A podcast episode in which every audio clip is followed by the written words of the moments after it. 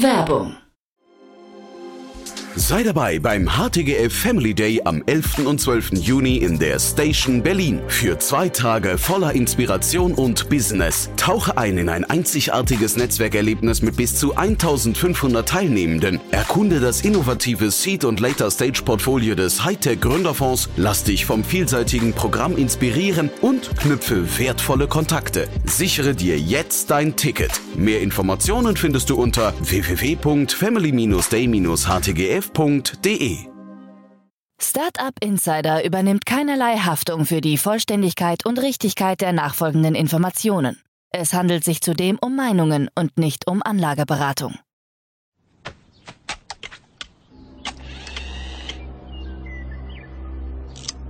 To Infinity and beyond!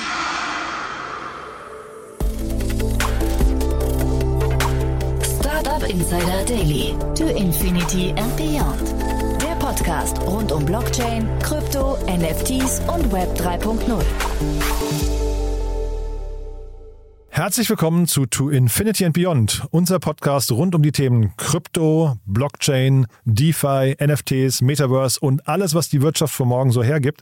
Ihr kennt das Format wahrscheinlich und ihr kennt wahrscheinlich auch die Stammbesetzung, mit der wir hier in der Regel sprechen. Kerstin K. Eismann, Romina Bungert und Daniel Höpfner, drei tolle Experten, die richtig tief drin sind in diesen ganzen Themen. Heute zu zweit, nämlich Romina Bungert und Daniel Höpfner. Und die beiden haben wirklich spannende Themen mitgebracht. Wir machen ja jetzt hier einen Wochenrückblick auf alles, was passiert ist in den genannten Bereichen. Und es ist wirklich viel passiert. Die, ja vor allem die Kryptowelt ist noch ziemlich in Bewegung. Da gibt es tolle Nachrichten. Da gibt es aber auch so ein paar Momente, die einen vielleicht nochmal kurz innehalten oder stocken lassen. Ja, auf jeden Fall freut euch auf ein tolles Gespräch. Es war eine tolle Woche. Jetzt kommen, wie gesagt, Romina Bungert und Daniel Höpfner. Und hier kommt die nächste Folge von To Infinity and Beyond. Startup Insider Daily. To Infinity and Beyond. Ja, dann freue ich mich sehr. Romina Bungert ist wieder hier und Daniel Höpfner. Hallo, ihr beiden. Hallo zusammen. Grüß dich. Hallo, na, ich freue mich mit euch auf eine tolle Woche, auf einen Recap für eine tolle Woche. Ist viel passiert, glaube ich, aber ich finde, bevor wir einsteigen, immer noch mal ein paar kurze Sätze zu euch, oder? Immer wieder Gerne. gerne. Ladies first. Ja, Romina Bungert. Ich bin CFO bei Centrifuge Network Foundation und dort unter anderem für die Finanzierung der Entwicklung des äh, Centrifuge Lending Protokolls zuständig, das On-Chain äh, Securitization betreibt und somit Finanzierung für Real-World Assets ermöglicht. Und mein Name, ähm, Daniel Höpfner, ähm, bin sozusagen ähm, einer Gründer von B10, Frühphasen-Investor in Berlin. Und eben, ähm, ich glaube, schon ein paar Mal hier gewesen, auch in anderen Rollen und ähm, immer wieder mit Jahren verschiedenste Marktentwicklungen diskutiert. Ja, macht immer großen Spaß. Und hier unser, es ist ja fast ein Krypto-Podcast, aber wir haben ja gesagt, eigentlich die, sagen wir, der, der, der, der, das große Bild ist eher auch DeFi, Blockchain, Metaverse so ein bisschen, ne? Äh, Also alles, was sie, was sie, oder auch NFTs haben wir viel besprochen, alles, was die Wirtschaft von morgen so, so hergibt. Und ähm, heute aber trotzdem, glaube ich, relativ viele Krypto-Themen und insgesamt fühlt sich das ganz gut an. Zumindest der erste Schritt habe ich, also die, als ich die erste News gelesen habe, habe ich gedacht, okay, die, die Eiszeit ist vorbei, ne? Ja, Genau. hoffen wir es. Ja. Ich war ja letzte Woche auch schon sehr zuversichtlich. Mhm. Das äh, waren für mich auch so viele grüne Zahlen und äh, große Ankündigungen von ähm, ja, Blue Chip Companies und Corporates, die auch Blockchain-Technologie so langsam ein. Ja, und so ein bisschen, so ein bisschen auch äh, positive PR von Binance. Ne? Hatten wir letztes Mal, glaube ich, gesprochen über die vielen Menschen, die sie einstellen wollen, angeblich. Ne? Also sie haben, haben quasi. Ja, haben quasi so die Medien äh, so ein bisschen vor sich hergetrieben und, und gezwungen, nicht zu negativ zu schreiben. ja, aber Das jetzt ja Gut ist, schön. ja, die Märkte gehen ja auch wieder ein bisschen nach oben, ne? muss man auch sagen. Ich meine, wir, wir sind ja jetzt zwar kein irgendwie Podcast, wo es nur irgendwie um Geld geht, sondern eher um die Technik dahinter. Aber nichtsdestotrotz, ich meine, der Bitcoin ist bei über 20.000 US-Dollar. Das hatten wir lange nicht. Ja? Das, ist, das, ist, das ist schon eine Weile her. Ne? Also in der Hinsicht, ähm, die Märkte kommen wieder so ein bisschen mal äh, in ein ruhiges Gewässer, nennen wir es mal so, nach den Stress der letzten Monate. Ja? Also das Schöne ist ja immer, man hat ja quasi äh, anders als in der Startup-Welt, äh, wo man ja gar keine verlässlichen äh, Marktdaten hat. Ne? Da kann man ja quasi so einen Index äh, über die Bewertung von Startups und so, das gibt's einfach nicht. Ne?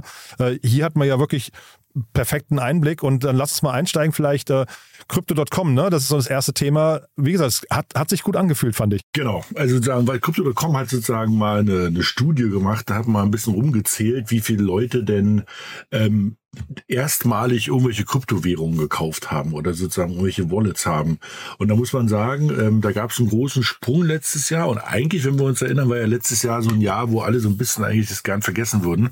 Ähm, also die Märkte sind zusammengebrochen. Wir hatten viele Fraud-Themen, viel Missbrauch, alles, was da so war. Ne? Und ähm, nichtsdestotrotz ist die Zahl der Kryptonutzer auf über 400 Millionen, also auf 425 Millionen wohl gestiegen. Und es ist so ein immer ein Wachstum um fast 40 Prozent. Und das ist natürlich trotz der allgemeinen Marktlage letztes Jahr schon echt viel. Also da muss man sagen, wir kamen von etwas mehr als 300, jetzt sind wir bei 420 es gibt ja immer so ein bisschen so diese Unkenrufe, das ist so ein bisschen wie bei der Adoption vom Internet. Also toll, toll, toll. Also im Moment sage ich mal, wir sind, wir sind im Plan, nennt man zwar so schön, ja. Also in der Hinsicht ähm, hoffe mal, dass es weiter so geht. Ja, und nicht, dass Leute nur kommen, um wie zu zocken, sondern ich hoffe, dass Leute kommen, um Sachen zu bauen. Einfach Sachen zu bauen, die, die interessant sind, Sachen oder auch einfach fest, um was zu nutzen, ja. Und haben denn diese, vielleicht nochmal kurz als Frage, diese also Crypto.com dieser Welt oder auch äh, Coinbase und sowas, haben die noch eine Berechtigung? Wir sprechen ja auch gleich noch über äh, Robin Hood. Also sind diese spezialisierten Börsen überhaupt noch das Maß der Dinge oder wird das nicht trotzdem, also trotz des schwierigen Jahres vielleicht jetzt gerade, aber wird das nicht trotzdem eher Mainstream und wird integriert in quasi die ganz normalen Börsen? Also, ich, ähm, also sozusagen Börsen, wenn man das jetzt auf Exchange bezieht, sozusagen, wo man Sachen tauschen kann, glaube ich, dass wir die nächsten 12, 24 Monate auf jeden Fall sehen, dass wir bei bisher jetzt irgendwelchen, irgendwelchen Aktienbörsen, sozusagen Apps, wo man irgendwelche Aktien kaufen kann, auf jeden Fall das, das ähm, Auftauchen von Kryptowährungen haben wird. Also ich glaube, die Zeiten sind bald vorbei, wo das so separat ist. Ne? Früher hieß es ja, guck mal, hier kannst du Aktien kaufen und da kannst du Krypto kaufen, wo man natürlich auch fragen muss, warum. Ne? Also sozusagen, das sind verschiedenste Finanzinstrumente in einer sehr globalen, vernetzten Welt ich glaube, dass ähm, es wird es noch geben und ich glaube, es wird auch so sein, dass man mit bestimmten Namen, ähm, sagen wir, bestimmte Sachen verbindet, ne? also wie Coinbase oder Kraken oder so. Aber ich glaube nicht, dass das sozusagen jetzt für immer so getrennte Welten sein wird. Und in der Ansicht, ähm, auf jeden Fall die Beobachtung, die du gesagt hast, ist richtig. Ähm, wir, du hast ja schon gesagt, wir haben nachher noch eine News von Robin Hood, die ja eigentlich groß geworden sind mit dem ganzen Thema ähm, Shares oder Aktien. Da wird es auch ein paar Neuigkeiten geben. Und in der Ansicht, ich glaube, das wächst zusammen. Und das wird auch der Sache äh, was Gutes tun. Ich glaube, man muss auch so ein bisschen weg von diesem, wie soll man denn sagen, so diese technische Verliebtheit. Weißt du, wo du sagst, ah, guck mal hier, wenn du das kaufen willst, dann brauchst du erst ein Wallet und für das Wallet brauchst du erstmal deine, deine, deine Seed Phrase, deine, deinen, deinen, deinen privaten Key und dann kannst du das da und da machen. Da musst du dorthin Geld überweisen, damit du es dort einzahlen kannst. Das ist doch viel zu kompliziert für die normalen Menschen, der halt sagt, er würde gerne mal da was testen, probieren. Ne? Und in der Ansicht, ich glaube, das wird nur für die, man nennt es ja mal so schön Mass Adoption, also Massenmarkttauglichkeit auf jeden Fall nur zuträglich sein. Ja, ich denke auch, dass äh, gerade so eine große Verzahnung so von diesen ähm, ja, der, der Kapitalmärkte, der konventionellen Kapitalmärkte und der Kryptowelt stattfindet. Ähm, und sehe das eigentlich auch, wie Daniel das ähm, durch verschiedene Account-Abstraction-Themen, aber auch das Kryptowährungen auch viel tiefer bei zum Beispiel Neo-Brokern integriert werden, sie viel einfacher zugänglich werden für den Retail-Nutzer. Und dass wir dann vielleicht eine ähnliche Struktur sehen, wie wir heute bei anderen Wertpapieren. Das ist so die, die Plattform und Anbieter sich so ein bisschen nach der Audience auch richten. Also dass wir unterschiedliche Anbieter für Retail-User haben oder dann eben für die ähm, großen ähm, institutionellen ähm, Investoren, die ja ganz andere Trading-Tools auch nutzen. Und das glaube ich, da sehen wir so ein bisschen unterschiedliche User Experience in den Plattformen. Und da wird sicherlich noch, ähm, werden die kryptofokussierten Anbieter sicherlich noch die großen, den großen Marktanteil ähm, so vom Gesamthandelsvolumen dieses Jahr sicherlich noch ähm, behalten. Aber es wird bestimmt noch mehr Zugang. Ermöglicht. Mhm.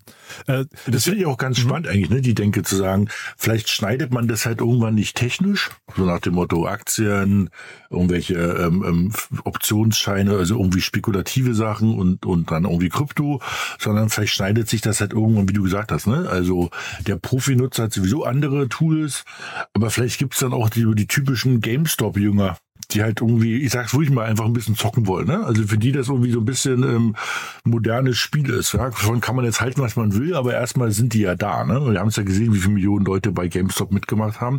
Die kann man ja nicht wegreden. Oder es gibt halt welche für den eher konservativen ja, oder mittelstadtorientierten Leuten. Aber irgendwo, es wird, glaube ich, da andere Schnitte geben. Ja. Mhm. ja, man hat diese Woche auch gesehen, äh, gab es eine Kooperationsverkündung, die, die gab es, glaube ich, in Österreich schon länger, aber hier in Deutschland jetzt auch N26 mit äh, Bitwala ähm, und, nee, Entschuldigung, mit Bitpanda, ne? Ähm, jetzt bringe ich die beiden durcheinander, ne? Ähm, genau, mit genau. Bitpanda.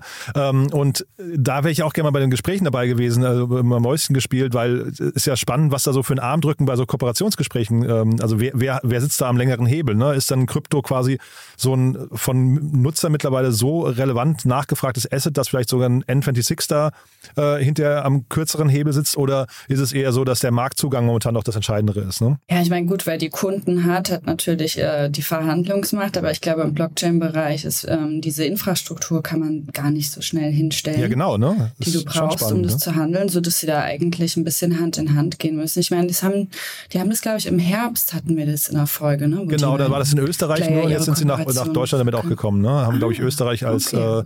äh, äh, so habe ich es zumindest verstanden, als Test, Testmarkt genommen ne? und jetzt äh, rollen sie es weiter aus. Ja. Das Interessante ist halt, also, dass eben, ähm, ich glaube, also einmal, wer, wer, hat, wer hat den dickeren Arm beim Armdrücken, ist das eine. Das andere ist natürlich auch Zeit, ne? Also, ähm, weil zumindest sozusagen, ich glaube, so der Kryptobereich weiß, die Zeit spielt erstmal für ihn. Ne? Also der kann sich so ein bisschen zurücklehnen und der, der, ich nenne es mal bisherige ähm, ähm, Trading-Bereich weiß halt, das spielt gegen sie. Das heißt, der eine ist ähm, interessiert, schnell zum Ende der Verhandlung zu kommen und der andere nicht, ne? Also, das ist halt auch ganz spannend, ja. Ja.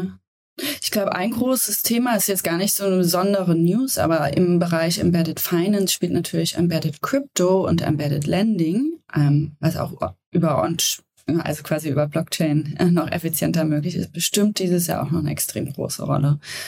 Dass wir noch viel mehr Crypto-Assets in konventionelle Fintech-Plattformen ähm, ähm, integriert sehen.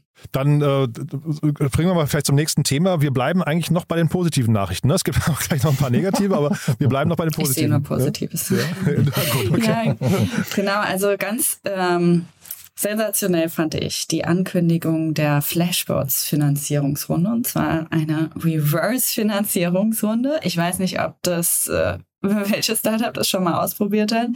Erinnert mich so ein bisschen an äh, die Dutch Auctions aus dem ICO aus den ICO-Zeiten, aber äh, hier ist jetzt tatsächlich gar kein ICO, sondern Flashbots ist, glaube ich, als Ethereum-Infrastruktur-Service ähm, in so einer komfortablen Lage, dass wenn Sie sagen, Sie wollen 50 Millionen Kap äh, Wachstumskapital aufnehmen, ähm, Sie haben eine Bewertung von einer Milliarde US-Dollar aufgerufen und trauen sich zu, dass Sie einfach ähm, ja, die Slots selbst vergeben. Also wer, dass sich die Investoren bewerben müssen und sie so quasi ihre 50 Millionen Tickets äh, über so eine Ökosystemrunde zusammenstellen. Sieht man auch nicht alle Tage, ne? So. Ja, ja also ich glaube, ähm, das ist ein extrem positives Signal, dass ein ja, Blockchain-Infrastruktur Provider so eine Finanzierungsrunde in einem Bear Market und in so einem makroökonomischen Umfeld launchen kann. Ähm, und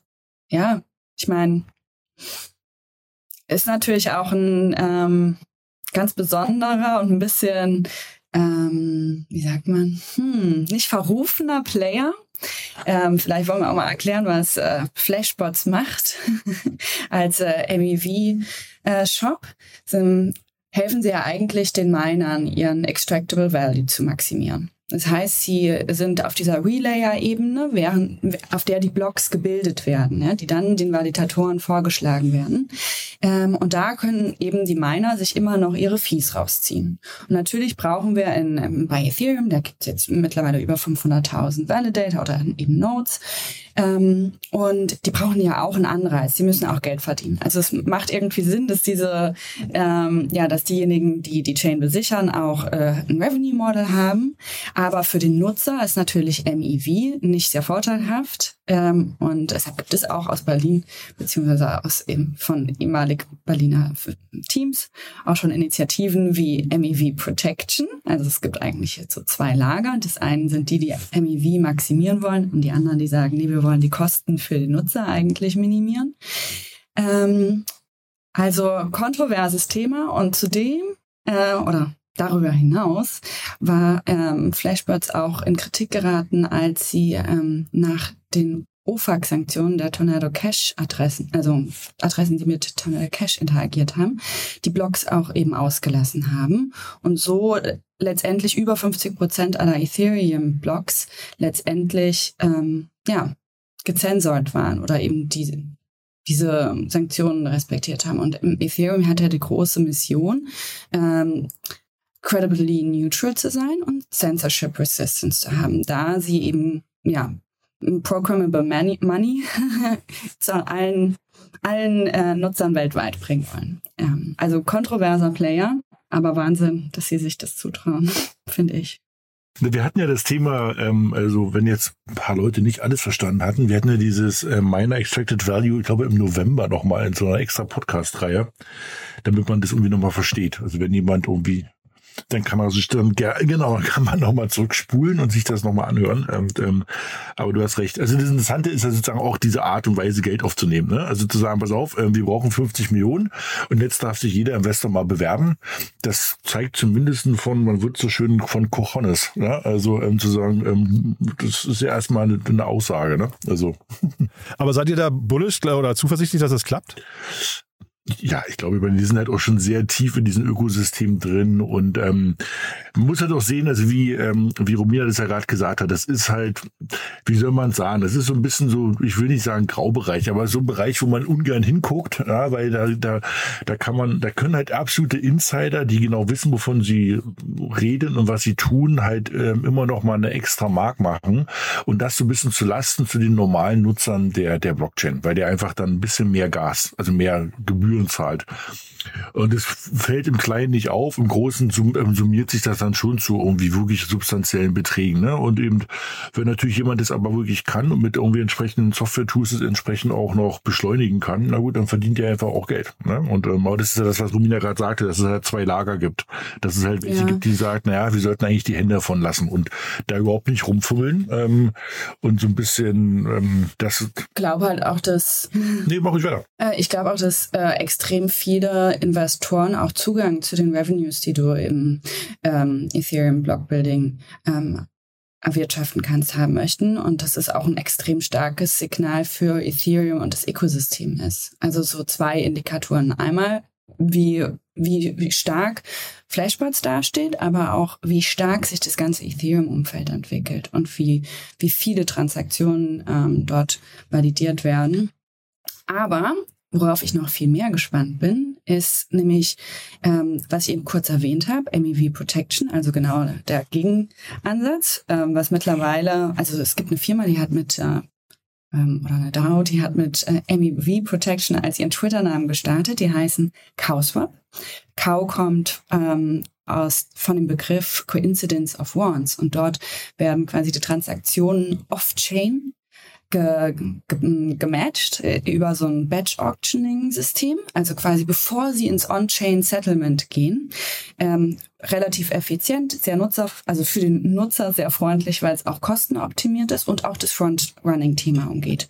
Und Cowswap ist eine Initiative, die auch äh, so ein Spin-off aus dem Hause Gnosis ist. Und ähm, vielleicht haben wir das schon mal irgendwie in den News erwähnt, aber das Gnosis Safe, die Custody-Lösung, ähm, auch ein Spin-off, hat letztes Jahr eine 100 Millionen Finanzierungsrunde gemacht. Ähm, äh, angeführt von dem deutschen Krypto-Investor 1KX. Und da bin ich gespannt, was wir noch für weitere Finanzierungsrunden in dem Bereich sehen oder um Kauswap und andere Player. 1KX war damals der Lead-Investor? Ja, genau. Ah, das ist ein Berliner. Genau. Hm? Lasse Klausen, ne? Genau. Ja, also ähm, die, ähm, einer der ersten, ähm, die das sehr früh erkannt haben, was für ein Potenzial da steht und einen super effizienten und äh, erfolgreichen Fonds aufgelegt haben in dem Bereich. Dann, dann kommen wir jetzt leider, leider mal zu den negativen äh, News der Woche. Ne? Wieso ähm, habe ich eigentlich das schon wieder nicht, nicht, nur, das, äh, nicht nur alles alte Sonnenschein. Ich habe wieder das, das Stöckchen gezogen, genau. Ja, leider. Also es geht wieder, aber es vergeht leider keine Woche, wo nicht irgendeiner pleite geht. Ähm, und jetzt ähm, sind wir gerade dabei, dass ähm, ähm, Genesis ähm, sozusagen Richtung Chapter 11 geht. Ähm, Chapter 11 ist also man, es wird gerne einfach so übersetzt mit diesem Bankrott. Das ganz so ist es nicht, aber das ist so, so eine Vorstufe, die es in Amerika gibt zum Thema, ähm, man ist insolvent, sondern man muss irgendwie alles anhalten, man muss halt genau gucken. Man versucht schon noch mal die Firma zu retten und das hat jetzt gerade. Glaube ich, Gläubigerschutz auch viel, genau. ne? Da geht's genau. Also ähm, und aber das heißt nicht, dass die Firma weg ist, ja, sondern eben, man wird versuchen, da noch Sachen zu retten und die Genesis, ähm, die hat es jetzt so ein bisschen erwischt. Ich meine, es ist halt immer noch dieses ganz große Thema FTX äh, und, und die alle da sozusagen so zusammenhängen. Ne? Also diese Digital Currency Group und eine Tochtergesellschaft ist halt eben dieser berühmte ähm, Grayscale Fund, ähm, der einer der größten Funds ist, der einfach ähm, Bitcoin hält und damit es institutionellen Investoren ermöglicht, im großen Stil ähm, in Bitcoin zu investieren, ohne dass sie das sozusagen ähm, selber also als Bitcoin selber machen müssen. Das ist eine Schwestergesellschaft und das Genesis ist sozusagen ein Länder, also sozusagen ein Kredit. Ähm, Herausgeber, ne? also in, in, in, in den ganzen Kryptobereich und die sind auch eben über das ganze Thema FTX gestolpert, hatten dort ähm, Darlehen gegeben, die wurden nicht zurückgezahlt. Dann gab es ein großes ähm, Tovabu, weil sozusagen die, ähm, das wurde natürlich auch alles wieder öffentlich ausgetragen, ähm, dass ähm, Genesis Gelder zurückgehalten hat, die eben von diesen Winkelvoss-Brüdern, ähm, die man kennt aus diesen Facebook-Filmen, die haben ja auch eine eigene Exchange, die heißt Gemini oder Gemini, ähm, und die warten eben jetzt gerade auf Gelder von irgendwie Genesis. Also ist alles ein bisschen verwirrend, aber wird, es ist halt, es ist halt wieder ein erwischt von den großen, ähm, auch irgendwie wieder ein offener Betrag von fast einer Milliarde US-Dollar.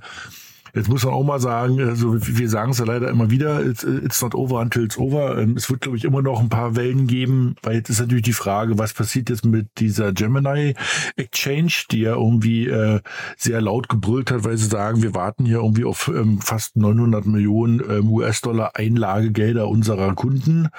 Ja, sie wird natürlich eben Genesis jetzt erstmal nicht zurückzahlen können und ähm, also wird es, es ist noch nicht vorbei, ja. Also man hat ja gehofft, dass sozusagen das Jahr 2022 dann irgendwann mal abgeschlossen ist, ist aber es sind immer noch die Schatten, die bisher, bis die bis hierher ragen. Jetzt warten wir mal ab.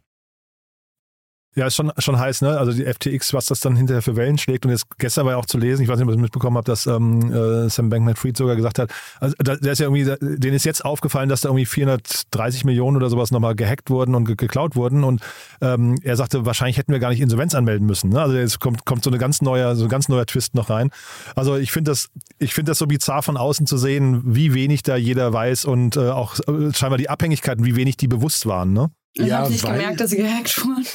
Ja, also, also ich, genau. ja, also muss aber auch sagen, ich, also ich, also ich habe das auch gelesen nach dem Motto, wir hätten ja auch gar keine Insolvenz anmelden müssen, aber ich glaube, das ist, also äh, es gibt ja diesen schönen Begriff irgendwie Reality ja. Distortion Field. Also ich glaube, das ist jetzt ein bisschen zu viel. Also, ähm, ja. also der hat einfach, also der hat einfach Betrug gemacht, dann einfach betrogen, ne? Und ich meine, das braucht man nicht. Also er stellt es ja manchmal dann so dar, naja, also er ist hier selber Opfer geworden. Ähm, der hat halt, also ich, ich wiederhole das mal wieder gerne, der hat halt irgendwie sich eine Software, äh, in die Software Backlogs einbauen lassen, dass der eben ähm, auf die Kundengelder zugreifen kann. Also wo du sagst, das ist jetzt auch nicht aus Versehen in der, in der, in der Excel-Liste verrutscht, ja? oder sowas. Also das ist halt wirklich mit Purpose ein Anlauf. Also das, und dann sowas zu sagen, na, wir hätten ja vielleicht doch nicht irgendwie Insolvenz anmelden müssen, das ist aber irgendwie das gleiche Level wie, glaube ich, letzte Woche, wo sie ein paar Milliarden US-Dollar gefunden haben. Wo ich mich, also ich habe die ganze Woche überlegt, wo ich mal gucken nach müsste, ob ich auch noch ein paar Milliarden US-Dollar finde. Aber das ist halt verrückt. Ja, in der Hinsicht. Ähm, Total. Es ist halt, wie du gesagt hast, es ist noch, also es gibt immer noch so ein paar, wir hatten es, also Kia hat das vor kurzem so schön mal erklärt, so diese Ripple-Effekte, also so die Welleneffekte, die immer wieder noch kommen das ist immer noch nicht vorbei. Ja, vor allem jetzt, das ist halt schon noch mal ein großer, ne? Also ähm, mit Genesis und eben, weil den ähm, Genesis hat ja ähm, ähm, ähm sozusagen ähm, Geld eingesammelt und anderen wieder Geld geborgt, ja, wie so eine wie so eine Bank, ja, ein bisschen. Aber natürlich zu lukrativeren Zinsen, weil natürlich das auch paar Jahre wirklich möglich war in dieser Kryptowelt. Und ich befürchte natürlich, wenn jetzt sozusagen das jetzt mal ausgesprochen ist, hier gibt's nichts mehr, ähm, dann wird es halt wieder ein paar andere geben, die das halt auch irgendwann aussprechen müssen. Ja, im Moment wird so mancher da sitzen und in so einer Schockstarre da sitzen und Hope and Pray machen und sagen, vielleicht ruft er doch noch an und findet Geld. Aber jetzt ist es halt mal ausgesprochen, dass die halt Chapter 11 gehen. Und ich befürchte, da kommt noch mal ein paar andere, die jetzt dann wieder mit runtergerissen werden. Ich hoffe nur, dass dann irgendwann zu Ende Januar mal das Thema abgeschlossen ist, weil wir haben ja schon gesagt, wir wollen ja daraus eine Netflix-Serie machen oder irgendjemand anders macht daraus eine Netflix-Serie. Ich glaube drei, ich glaube drei, also Netflix, Amazon Genau. und auch Apple haben, glaube ich, alle äh, ähm, mit einer Filme beauftragt Ja. oder Serien. Das- Michael auch Lewis war der Erste, der ihn interviewt hat, als er aus dem Gefängnis schon kam. spannend, ne? ja den nächsten Big Short-Film. Genau, ist der Big Short-Regisseur oder, oder Drehbuchautor, ich weiß gar nicht, ne? Ähm, Autor der Bücher dahinter, die dann Ja. verfilmt wurden. Ach so. Genau. Ja. ja, sehr, sehr krass. ja. Also da kommt noch was. Naja, aber dann pass auf, lass uns was zu was Schönem gehen. Äh, Ich glaube, DAO, das ist ja so das Thema, das schlägt wahrscheinlich bei euch beiden das Herz höher, ne? Ja, doch. Ja. Hat auf jeden Fall viel Potenzial, dass äh, diese dezentralen autonomen Organisationen, wie sie schon im Blockchain-Bereich von vielen Projekten genutzt werden, auch noch viel weiter in unserer Realwirtschaft und im echten Leben an Bedeutung gewinnen. Und hier fand ich ähm, ganz interessant, dass äh, eine Konsumgüterfirma, und zwar L'Oreal, mit ihrer Make-up-Brand NYX eine DAO gelauncht hat, und zwar ein Inkubator als DAO, die neue ähm, ja, als, als Mission quasi Maker-Produkte, die ähm, für höhere Diversity und Inclusivity stehen, entwickelt werden sollen. Und das Ganze so ein bisschen nicht nur aus dem physischen Kosmetikbereich, sondern auch aus so diese Metaverse, ähm, Avatar, Make-up äh, und ähm, wie sagt man, diese Pseudonymität damit, herumspielt. Finde ich aus so einer nerdy Sicht ganz interessant äh, und für, ja, so von der Mass Adoption her, wenn es schon so tief quasi ähm, im All, ja, im echten Leben dann ankommt. Ähm, ich bin gespannt, wie sich das Experiment entwickelt. Aber Mega. Sie schreiben ja von Redefine Beauty. Ähm, äh, also wie, wie groß kann sowas werden? Ich hätte jetzt gedacht, weil du hast ja gerade selbst gesagt, ein bisschen nerdy. Ähm, ich hätte gesagt, das, das spricht eine ganz, ganz kleine Zielgruppe an, oder? Ja, aber gibt es da nicht eine ziemlich große Faszination um ähm, so Pseudonyme, ob das jetzt auch so die Manga oder die äh, Cosplay-Community ist. Ach so, das würdest du auch damit drin- das ist okay, total, ja, okay. also ich sehe da eigentlich schon, dass es eine recht große Gruppe gibt. Ähm, es ist natürlich ein Nischenthema in, sagen wir, in so hyperlokalen Communities, aber weltweit ist, glaube ich, die Audience ziemlich groß. Da- Das ist natürlich aber auch eine Audience, die ähm, meistens auch sehr tech-affin ist. Ähm, das heißt, das kann natürlich auch einfach sozusagen so der Door-Opener sein. Ne? Also ich meine, wenn ich natürlich was probieren will, wie kann ich denn so eine, also wirklich so ein Offline-Business wie ähm, Schminke, ich mache das mal gerade ein bisschen, ein bisschen plump, ja, ähm, mit der neuen Welt verbinden, dann werde ich es natürlich dort versuchen, wo ich Leute habe, die eine hohe Affinität dazu haben. Ich glaube nicht, dass das das Ende ist. Ich glaube, die werden damit anfangen und das mal verstehen wollen. Und ähm, das kann ja ein super Start sein, um viel mehr ähm, Leute mit, äh, mit zu inkludieren in Meinungen, in in welche Entwicklung geht das, wo führt das hin und so weiter. Also ich glaube, das ist für die eher so ein Start, eine Community zu bilden, wo die Stimmen gehört werden und wo die Stimmen, die gehört werden, auch irgendwas davon haben. Ne? Also ich meine, es gibt ja natürlich gibt es jetzt schon irgendwelche Communities, wo du sagen kannst, was ich mir wünsche ähm, für irgendwelche neuen Innovationen und Neuerungen bei L'Oreal. Aber ich glaube, das Interessante ist ja von solchen DAO-Strukturen, dass das sozusagen ähm, sehr basisdemokratisch funktioniert und zweitens auch natürlich so ein ähm, also dass jeder was davon auch hat. Ja, wenn es erfolgreich ist, wird halt auch entsprechendes Geld irgendwie ausgeschüttet. Das ist ja so ein bisschen so die Idee auch von da aus, ne, mit dieser flachen Hierarchie. Also ihr meint tatsächlich, die meinen das ernst, ja, weil ich woll- wollte eben gerade noch kommentieren, man sieht ja relativ häufig so Projekte, die dann eigentlich nur so so verrückt klingen, damit die ganze Presse weltweit drüber schreibt und das dann eigentlich nur so ein bisschen, weiß nicht, auf die, auf die Marke L'Oreal einzahlt in dem Fall. Ähm, aber ihr glaubt, das ist ein Projekt, das durchaus äh, gekommen ist, um zu bleiben. Ich glaube es ja. Ich würde sagen, ja. Also aus Nutzersicht kann ich es nicht gut beurteilen. Ähm, aber also ich sehe einmal so, ja, so eine Nischengruppe als Early Adopter und dann im Massenmarkt, glaube ich, ist es generell schon ein großes Thema. Wie viel, also wenn wir uns mal so Make-up-Brands von Kylie Jenner oder wie heißen sie und Kim Kardashian, das ist ja auch so sehr ähm, hat ja auch irgendwas mit so Beauty-Idealen, die so sehr, mh, also schon nicht mehr so ein bisschen übernatürlich aussehen. Ne? Also das ist, ich glaube schon, dass das ein Thema bleibt. Und dass das mehr, also da auch die, die, die Tech-Welt mit äh, diesen Schönheitsidealen noch viel weiter irgendwie in der Masse ähm, ja, wie sagt man, integriert wird in, in, in diesen Konsum- oder Schönheits- äh, und Kultur. Ich meine, das, Ja, spannender das Vorstoß, schließt ne? sich auch so ein bisschen mit der ersten News, wo, wo wir gesagt haben, dass es so einen Increase von 30 Prozent der Nutzer gibt. Ne? Ich glaube, ähm, also ja, die Märkte sind abgestürzt und es ist, wie wir die News, die wir gerade hatten mit Genesis, also das passiert halt immer noch leider also Missbrauch und natürlich auch Sachen, wo du sagst, um Gottes Willen muss das jetzt sein. Aber eben das, ich glaube, so manche große Firma hat halt wirklich gesagt, sie, sie machen das jetzt nicht als Jugendforsch, sondern eben die machen das jetzt, weil sie es ernst meinen. Und eben irgendwie Anfang des Jahres gab es auch in den sozialen Medien so eine Liste an ähm, aktuellen Web3 DAO-Projekten von den großen Top ähm, 100 Brands.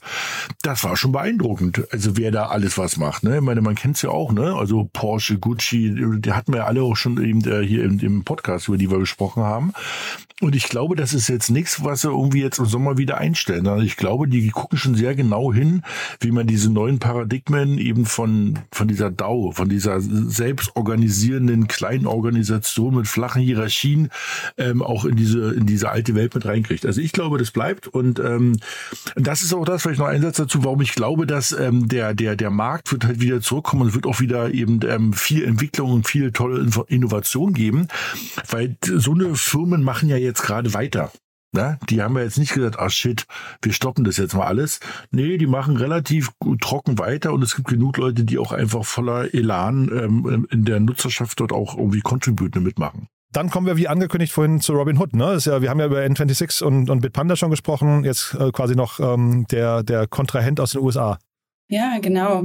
Robinhood äh, hat letztes Jahr schon angefangen, in einer Closed Beta an eine Crypto Wallet zu launchen, also quasi eine iOS-App, ähm, die aber eben mh, direkt au- on-chain integriert ist ähm, und mit der sie quasi so den ähm, Browser oder die, die Wallet äh, zur Web3-Welt bauen wollen. Eigentlich so ein bisschen derselbe Claim, den auch ähm, MetaMask und andere als ihr Businessmodell ähm, angeben.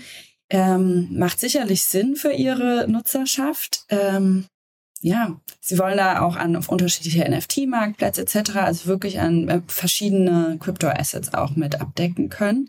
Ähm, und haben jetzt von, von vormals, glaube ich, 10.000 äh, äh, invited ähm, Beta-Usern jetzt auf einer Million ausgerollt. Also scheint schon äh, relativ reif zu sein, die neue App. Also was mich interessiert, ist, wie es aussieht.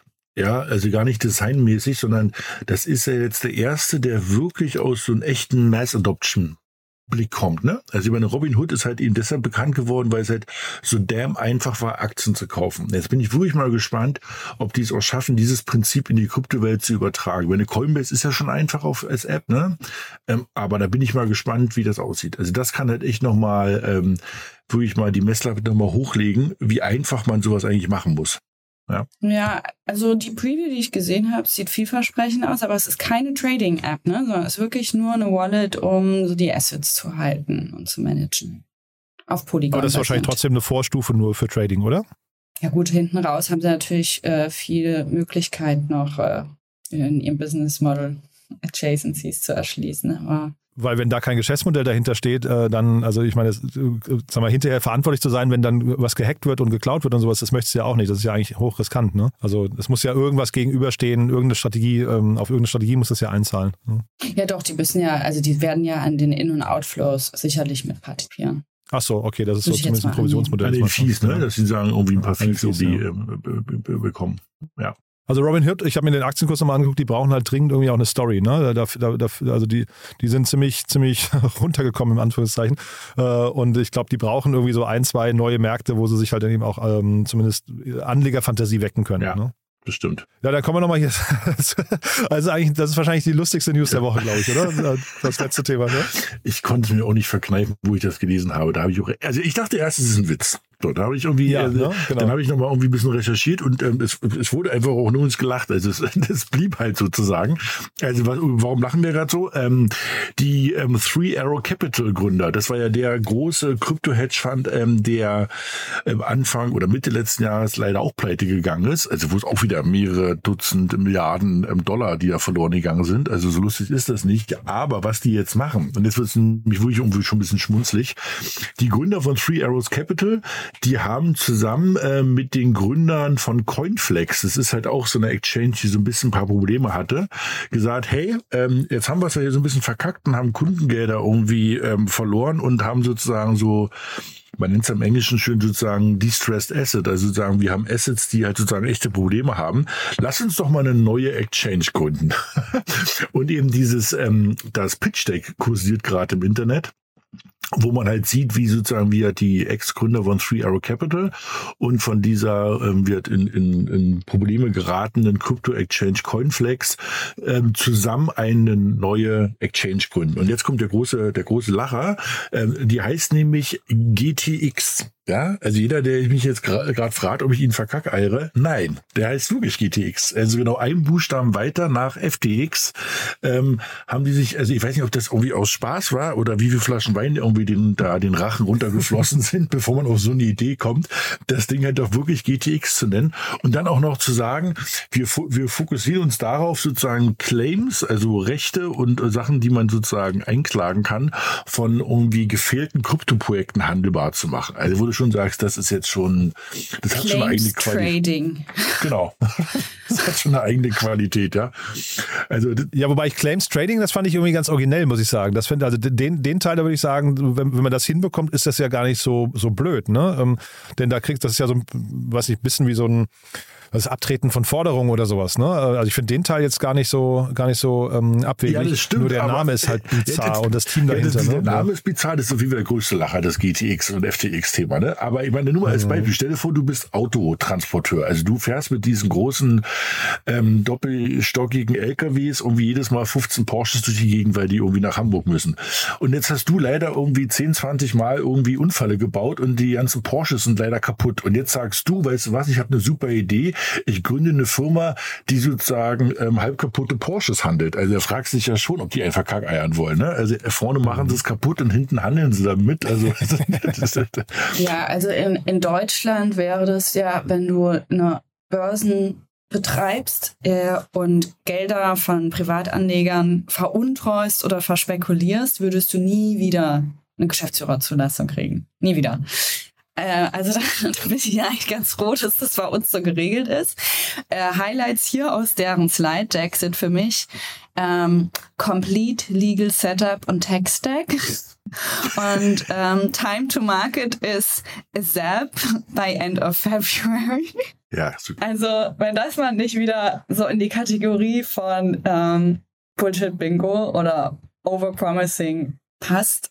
Du, aber ich, meine, ne, ich sag mal so, also es zieht runde 25 Millionen. Ich glaube, da würde so manches deutsches Startup irgendwie sehr neidisch hingucken. Ne? Und ähm, ich mache jetzt mal ein educated oder nicht uneducated guess. Äh, spätestens beim übernächsten Mal werden wir irgendwie sagen, dass sie die Runde zu haben. Ich, so, die- ich glaube, die kriegen die, die kriegen die. Gen- Genau, weil noch ist ja nichts, also die haben ja wahrscheinlich noch gar keinen einzigen Dollar bekommen. Noch ist es ja nur, sie haben angekündigt, sie möchten diese 25 Genau, Millionen genau. einsammeln, ne? Also, ja wer denen Geld gibt, der verdient es wirklich nur komplett geruckt zu werden.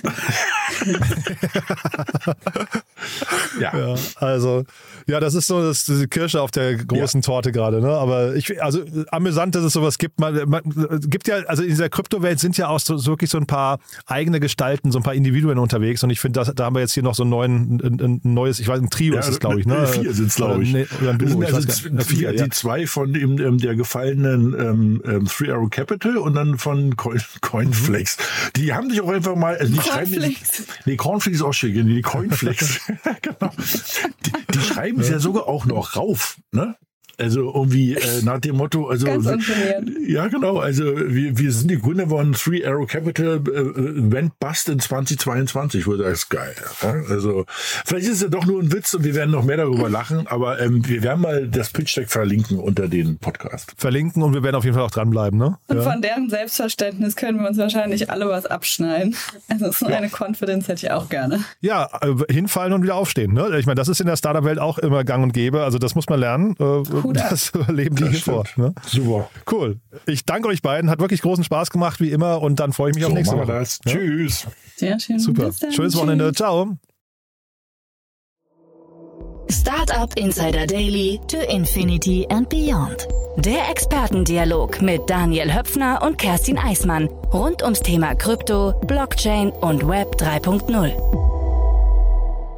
Ja, das waren also Romina Bungert und Daniel Höpfner und das war die aktuelle Folge von To Infinity and Beyond. Ein tolles Format, finde ich, eine tolle Analyse der Woche. Ich glaube, für jeden, der sich für Kryptothemen oder Blockchain oder Metaverse oder wie gesagt die Wirtschaft von morgen interessiert, der oder die sind hier richtig gut aufgehoben. Vielleicht kennt ihr jemanden, der uns noch nicht kennt, der vielleicht mal reinhören sollte, dann empfehlt das doch gerne weiter. Dafür schon mal vielen Dank. Und ansonsten bleibt mir nur euch ein wunderschönes Wochenende zu wünschen. Morgen ein ganz toller Gast im Bereich Media Talk. Ihr wisst ja, wir stellen hier immer die wichtigsten Podcasterinnen und Podcaster aus der Startup-Szene vor.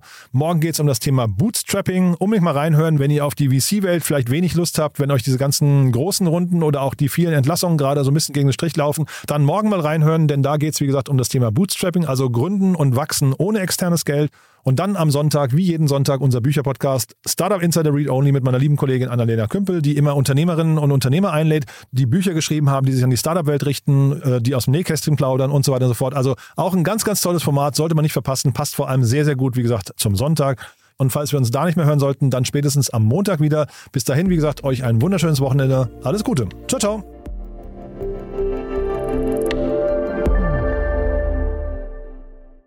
Diese Sendung wurde präsentiert von Fincredible. Onboarding made easy mit Open Banking. Mehr Infos unter www.fincredible.io.